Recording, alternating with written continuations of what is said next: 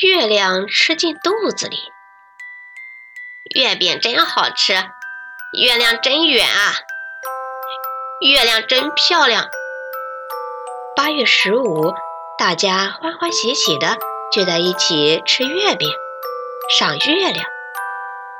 嗯嗯，猪小弟不知为什么哭了起来。猪小弟，你怎么了？大家都围过来问。我把月亮喝喝进肚子里了，我会死的。猪小弟害怕极了。月亮不是好好的挂在天上吗？大家都感到奇怪。不是那个，是杯子里的。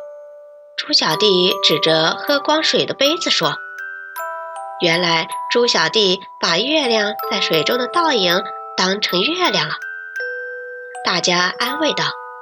你喝进去的只是月亮的倒影，不是真的月亮，没关系的。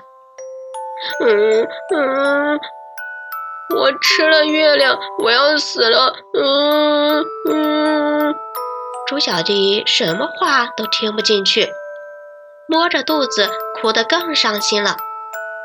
怎么办？这可怎么办？大家急得团团转。猪小弟，别着急。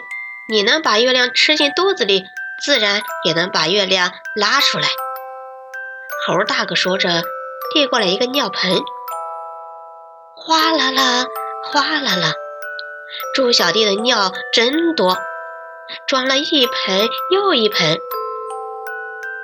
月亮尿出来了没有？大家低头看了看，两个尿盆里都有月亮。这。这是怎么回事？猪小弟有些疑惑。看来月亮被猪小弟喝进肚子里以后，还生了个小月亮呢。猴大哥说：“那么猪小弟就是月亮的爸爸了。”大家都笑着说。噗嗤，猪小弟也忍不住笑了起来。